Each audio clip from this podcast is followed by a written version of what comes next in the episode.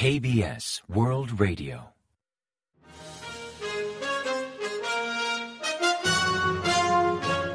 Informativo de KBS World Radio.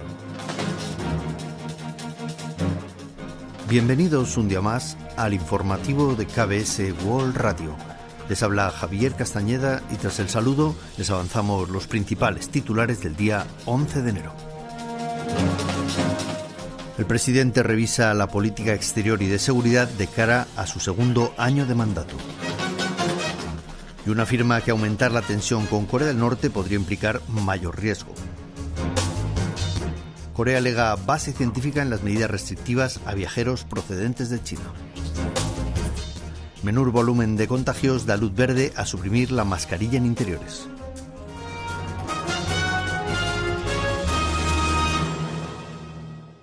Y tras el avance de titulares les ofrecemos las noticias.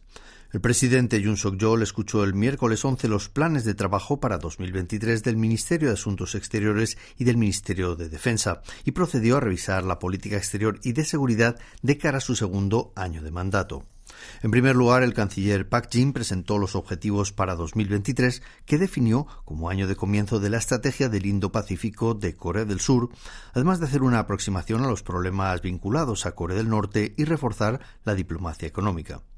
Sobre este último concepto, el ministro de Exteriores anticipó políticas diplomáticas para superar la policrisis, así como medidas para fomentar la exportación de armas y la participación de Corea del Sur en obras de construcción y centrales nucleares en el extranjero. En tanto, el ministro de Defensa, y John Sup, enfatizó que en 2023 se centrarán en optimizar el sistema de respuesta a amenazas asimétricas y también a potenciar la industria de defensa. El presidente Yoon Suk-yeol ha advertido que si la tensión con Corea del Norte aumenta, también puede aumentar el riesgo. A partir de esta premisa, consideró indispensable que Corea del Sur y Estados Unidos aumenten la cooperación, pues ambos están igualmente expuestos a las amenazas de Pyongyang. Así se expresó el mandatario surcoreano en una entrevista con la agencia P publicada el miércoles 11, donde enfatiza que la historia de la humanidad ha sido testigo de cómo muchas guerras comenzaban con un mal juicio. Explicó que aunque la realidad en la península coreana es compleja, el gobierno surcoreano ha venido esforzándose por contrarrestar las amenazas norcoreanas en estrecha cooperación con Estados Unidos, cooperación que implica una acción coordinada entre ambos países ante las provocaciones de Pyongyang, justificando la intervención de Corea del Sur en la operativa de equipos nucleares estadounidenses. Así, Jun subrayó que Corea del Norte viene incumpliendo reiteradamente las resoluciones del Consejo de Seguridad de la ONU y también el acuerdo militar intercoreano del 19 de septiembre de 2018, obligando a Seúl a aumentar su capacidad de defensa y a estrechar la cooperación en materia de seguridad entre Corea del Sur, Estados Unidos y Japón. Las autoridades sanitarias de Corea del Sur afirman que las medidas restrictivas contra viajeros procedentes de China tienen base científica. Durante una rueda de prensa ofrecida el miércoles 11, Im Suk-yong, del Centro de Control y Prevención de Enfermedades, enfatizó que esas medidas son objetivas y basadas en fundamentos científicos. Su declaración responde a la reacción de Beijing de suspender la emisión de visados de corta estancia a surcoreanos como represalia. Ante el fuerte repunte de COVID-19 en China, el gobierno surcoreano activó el día 2 de enero una PCR antes de embarcar y otra de llegada para viajeros procedentes de dicho país, además de suspender los visados de corta estancia. Lim consideró esas medidas como inevitables y aludió a la preocupación de la ciudadanía por las nuevas variantes y el aumento de contagios en China desde que Beijing dejó de ofrecer datos sobre la pandemia. Las autoridades sanitarias afirman que la séptima ola de contagios en Corea del Sur muestra claras señales de remitir, factor que podría abrir la puerta a dejar de considerar como obligatorio el uso de mascarilla sanitaria en interiores. El miércoles 11 de enero, Corea del Sur reportó 54.343 casos de coronavirus, unos 24.000 menos que la semana anterior, y el menor volumen registrado un miércoles desde finales de octubre de 2022. Estos datos muestran un palpable descenso de contagios, mientras que la tasa reproductiva básica marca 0,9 puntos, nivel que indica el potencial de personas a las que puede contagiar un positivo y es inferior a uno por primera vez en 12 semanas. Dichas cifras permiten valorar positivamente la supresión de la obligatoriedad de usar mascarilla en interiores. Corroboran un menor ritmo de propagación que con la llegada del frío aumentó exponencialmente pese a que el riesgo de contagios de COVID-19 a nivel semanal mantiene por ahora un nivel intermedio, como refleja el volumen de enfermos graves, pues el 2 al 8 de enero registraron un promedio de 597 pacientes, un 2,9% más que el registrado la semana anterior. Ante esta coyuntura, las autoridades sanitarias de Corea del Sur realizarán la próxima semana una valoración integral de los principales indicadores de gravedad e impacto de la pandemia en el país para a partir de ahí decidir si retirar o no el uso obligatorio de mascarilla en interiores.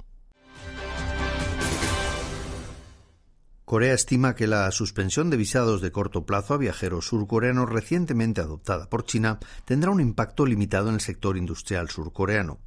Aunque China es un socio muy importante comercial para Corea, fuentes del sector afirman que desde Beijing impuso la política de cero coronavirus, las empresas surcoreanas ya redujeron en gran medida los viajes de negocio a ese país. Además, durante la pandemia, muchas empresas surcoreanas con fábricas o sucursales en China optaron por contratar a trabajadores locales o bien enviar residentes con visado de larga estancia para limitar en lo posible los viajes de negocios al gigante asiático. No obstante, la medida sí afecta a las empresas que planeaban alguna muestra inminente en China, así como a las exportaciones surcoreanas hacia ese mercado, que ya mostraron una tendencia a la baja desde que llegó la pandemia. Lee el líder del principal partido opositor, The Minju, pudo volver a casa tras ser interrogado durante 12 horas por la Fiscalía. Lee acudió a la oficina de Songnam de la Fiscalía Regional de Suwon sobre las 12 y 42 de la noche el martes 10 por un caso de presunto soborno ligado a Songnam Football Club. Se sospecha que pudo persuadir a varias empresas de hacer generosas donaciones a dicho club a cambio de favores administrativos como licencias o recalificaciones de terreno. Tras completar la investigación, el líder opositor recibió el apoyo de la cúpula directiva de su partido, cuyos integrantes le esperaron frente a la sede de la Fiscalía hasta que terminó. Tras lamentar la espera hasta tan altas horas de la noche, Lee dijo haber explicado en detalle las sospechas en su contra, aunque reiteró que su imputación ya estaba decidida y tendrá que aclarar la verdad ante un tribunal. Durante la sesión plenaria del Comité Central del Partido de los Trabajadores de Corea del Norte, celebrado el pasado diciembre, Pyongyang ha definido una docena de objetivos económicos clave para 2023. Según informó la televisión central de Corea del Norte el martes 10, el régimen publicó esos 12 objetivos en una pantalla gigante durante la sesión celebrada el 5 de enero en Pyongyang para impulsar las decisiones del Pleno. La televisión estatal norcoreana representaba esos 12 objetivos con imágenes de cereales, electricidad, carbón, acero laminado, metales no ferrosos, fertilizantes nitrogenados, cemento, madera, telas, productos marinos, vivienda y transporte ferroviario. El 1 de enero, el régimen anunció que el Pleno del Comité Central del Partido de los Trabajadores había definido las 12 tareas prioritarias para promover la economía popular en 2023, pero sin ofrecer más detalles. Considerando que esos 12 objetivos están estrechamente vinculados con la economía del pueblo norcoreano, podría interpretarse que el país afronta una grave situación económica. El pasaporte surcoreano es el segundo más poderoso del mundo, considerando los 199 países analizados, según el ranking que cada trimestre publica la consultora británica Henley Partners, en base al número de países que permite visitar sin necesidad de visado o mediante un simple control migratorio. El pasaporte que ofrece mayor libertad para viajar es el japonés, pues permite a su titular acceder a 193 países, seguido de los de Corea del Sur y Singapur en segundo puesto, empatados con 192 países. Así, Corea del Sur renueva como país en el segundo pasaporte más poderoso del mundo, pues durante el primer trimestre de 2022 ocupó la misma posición junto con Alemania, al permitir viajar a unas 190 naciones sin visado, después de Japón y Singapur, que encaptaron en el primer puesto. En tanto, Alemania figura en tercer puesto junto con España, pues tanto alemanes como españoles pueden entrar sin visado con control migratorio simplificado a 190 países. Y ahora pasamos a ofrecerles el pronóstico del tiempo. Para el jueves 12 se esperan cielos nublados y lluvias desde la tarde, mayormente en la zona sur. Las precipitaciones oscilarán entre 5 y 30 milímetros en la isla de Jeju y menos de 5 milímetros en la costa sur. El clima será templado para un día de invierno con mínimas de entre menos 6 y 6 grados en la mañana y máximas de entre 9 y 17 grados por la tarde, entre 0 y 8 unidades más que el promedio de esta época del año. Y a continuación comentamos los resultados del parqué. El COSPI, el índice general de la bolsa surcoreana, culminó el miércoles 11 al alza tras una jornada inestable. Comenzó el día con una subida del 0,54%, que se tradujo posteriormente en ciertos altibajos hasta cerrar en 2.359,53 puntos, con un 0,35% más respecto al día anterior. En tanto, el COSDAC, el parque automatizado, logró un pronunciado aumento del 1,97% hasta finalizar en 709,77 unidades.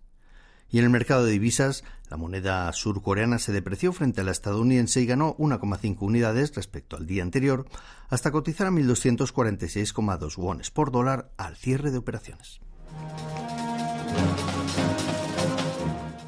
Y hasta aquí el informativo de hoy. Gracias por acompañarnos y sigan en la sintonía de KBS World Radio.